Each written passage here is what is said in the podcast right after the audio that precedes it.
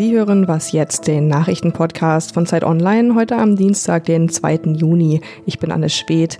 Wir sprechen heute über die Eskalation der Proteste gegen rassistische Polizeigewalt in den USA und wir erinnern an Walter Lübcke, der genau vor einem Jahr ermordet wurde. Jetzt gibt es aber erstmal die Nachrichten. Die Spitzen von Union und SPD wollen heute im Koalitionsausschuss entscheiden, wie sie die Wirtschaft stärken und die Folgen der Corona-Krise abfedern können. Das geplante Konjunkturpaket könnte bis zu 80 Milliarden Euro umfassen. Deutschland steht vor der schwersten Rezession seit dem Zweiten Weltkrieg. Ökonomen erwarten, dass die Wirtschaftsleistung in diesem Jahr um bis zu sieben Prozent schrumpfen könnte. US-Präsident Trump hat wegen der gewaltsamen Proteste in vielen amerikanischen Städten damit gedroht, die Armee einzusetzen. Der friedliche Protest vieler Menschen um den Tod des schwarzen George Floyd würde durch einen wütenden Mob missbraucht. Trump sprach von inländischem Terror. Um die Proteste in den Griff zu bekommen, setzt die Polizei in vielen Städten bereits Tränengas ein. Für New York wurde für die vergangene Nacht eine Ausgangssperre verhängt. In den vergangenen Tagen war es am Rande von Demonstrationen zu Plünderungen und zahlreichen Festnahmen gekommen. Mehr zu dem Thema gibt es jetzt mit Moses Fendel. Redaktionsschluss für diesen Podcast ist 5 Uhr.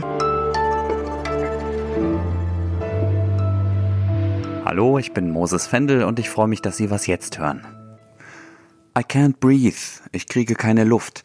Das waren die letzten Worte des schwarzen US-Amerikaners George Floyd, der vor einer Woche in Minneapolis von einem Polizisten getötet wurde. Inzwischen ist I Can't Breathe aber mehr, nämlich eine Parole bei den landesweiten Protesten gegen rassistische Polizeigewalt. Übers verlängerte Wochenende sind die Proteste total eskaliert, deswegen will ich drüber reden und zwar mit unserem US-Korrespondenten Jörg Vimalasena, der gerade aus Minneapolis berichtet. Hallo Jörg. Grüß dich. Beschreib mir doch erstmal kurz, was du da in den vergangenen Tagen erlebt hast. Also ich bin am Freitag angekommen in der Nacht davor hat ja schon eine Polizeiwache gebrannt und als ich Freitag hier unterwegs war, waren auch überall in der Stadt Brände. Ich habe beobachtet, wie Menschen eine Tankstelle angezündet haben. Es ist also durchaus auch gefährlich gewesen. Der Bürgermeister hat eine Ausgangssperre verhängt, von der am Anfang nicht mal Journalisten ausgenommen wurden. Das hat sich dann später geändert. In der Nacht darauf sind praktisch alle Highway-Zufahrten, die nach Minneapolis äh, führten, gesperrt worden. Die Nationalgarde ist eingerückt.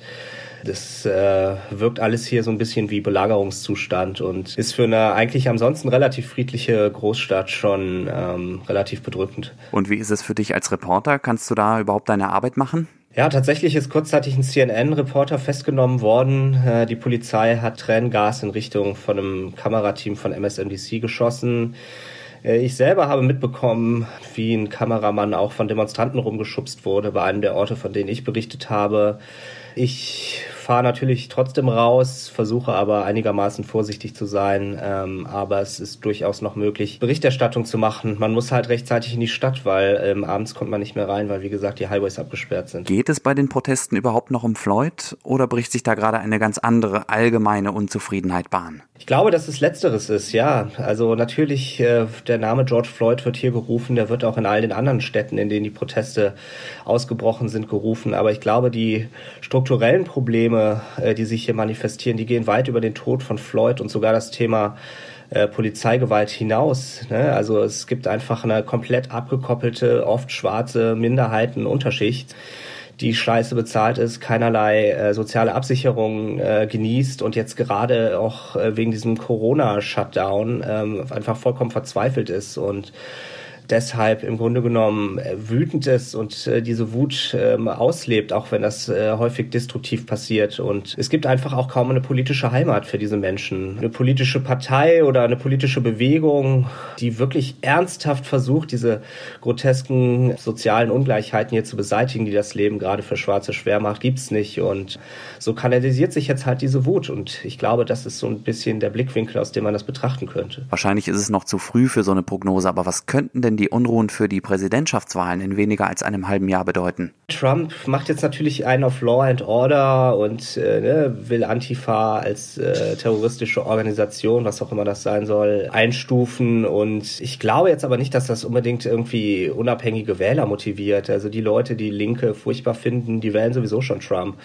Ich glaube, das Problem dürfte eher die Demokraten sein, weil die brauchen schwarze Wähler, die brauchen Leute, die frustriert sind und eine Wut haben gegenüber dem System, wie es jetzt gerade läuft, die müssen für die wählen. Und wenn jetzt reihenweise demokratische Politiker sich distanzieren von, von diesen Protesten, äh, wenn die ausarten, dann wird sich das für die nicht unbedingt positiv auswirken, würde ich sagen. Aber die Dinge können sich natürlich sehr schnell ändern. Ich meine, wer hätte vor zweieinhalb Monaten mit diesem ganzen Corona-Krise gerechnet? bis zur Wahl sind es ja noch ein paar Monate. Vielleicht ist das Thema bis dahin auch schon wieder vergessen. Aber selbst wenn es jetzt nicht Floyd ist, in ein paar Monaten kann, kann sowas wiederkehren, weil einfach sich an den strukturellen Problemen in diesem Land leider nichts ändert. Und ich glaube, die zu beantworten, ist so die Frage, die rund um die Präsidentschaftswahl interessant wird. Danke, Jörg. Pass auf dich auf.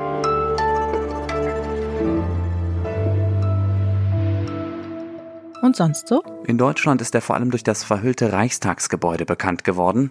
Am Sonntag ist der Aktionskünstler Christo mit 84 Jahren in New York City gestorben. Fünf Millionen Menschen haben den Reichstag damals 1995 besucht und besichtigt.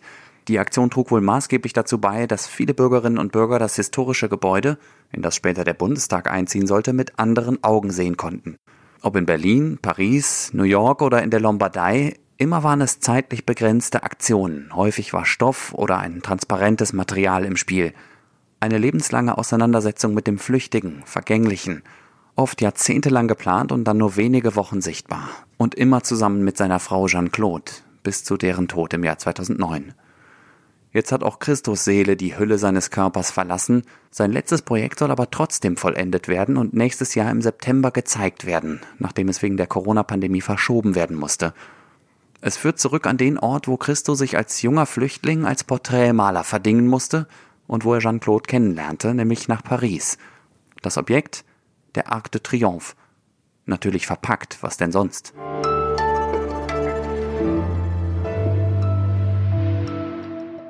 Bei mir hat es ein paar Tage gedauert, bis mir die ganze Tragweite dieser Nachricht bewusst geworden ist.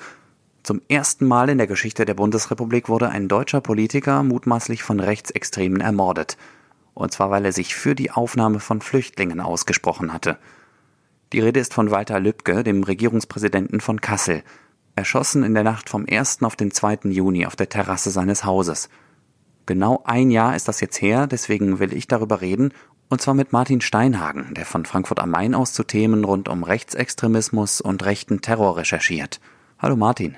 Hallo. Bring mich doch bitte noch mal kurz auf den aktuellen Stand der Ermittlungen. Was weiß man gesichert über die Ereignisse in der Nacht vor einem Jahr? Die Bundesanwaltschaft hat ja jetzt Ende April Anklage erhoben und sich damit also auch auf eine Version der Geschehnisse dieser Nacht festgelegt.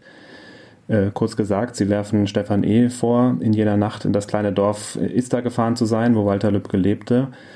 Ähm, Stefan E. ist ein Neonazi, der schon einschlägig vorbestraft war. Er soll den Zeitpunkt bewusst ausgewählt haben, weil an jedem Tag dort eine Kirmes gefeiert wurde.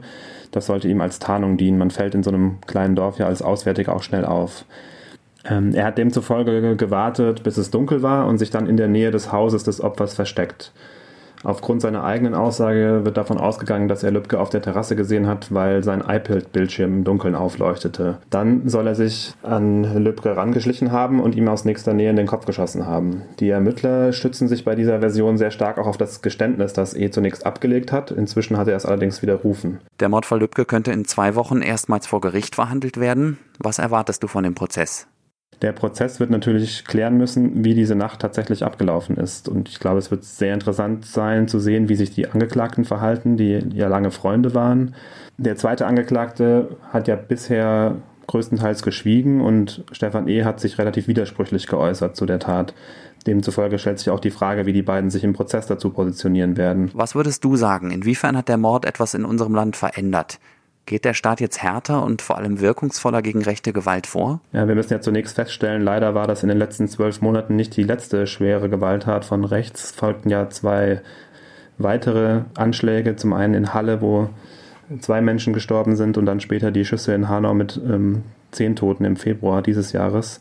Und Zeit Online hat kürzlich erst eine Chronik veröffentlicht mit rassistischen Übergriffen in den 100 Tagen seit Hanau mit täglichen Einträgen, die auch zeigen, wie alltäglich diese Gewalt leider immer noch ist. Ich glaube schon, dass sich im Moment etwas verändert hat. Man hört, wenn die Spitzen der Sicherheitsbehörden über das Thema sprechen, hat sich etwas verändert. Innenminister Seehofer hat ja auch sich sehr deutlich positioniert im Nachgang dieser Taten und gesagt, der Rechtsextremismus ist die größte Gefahr.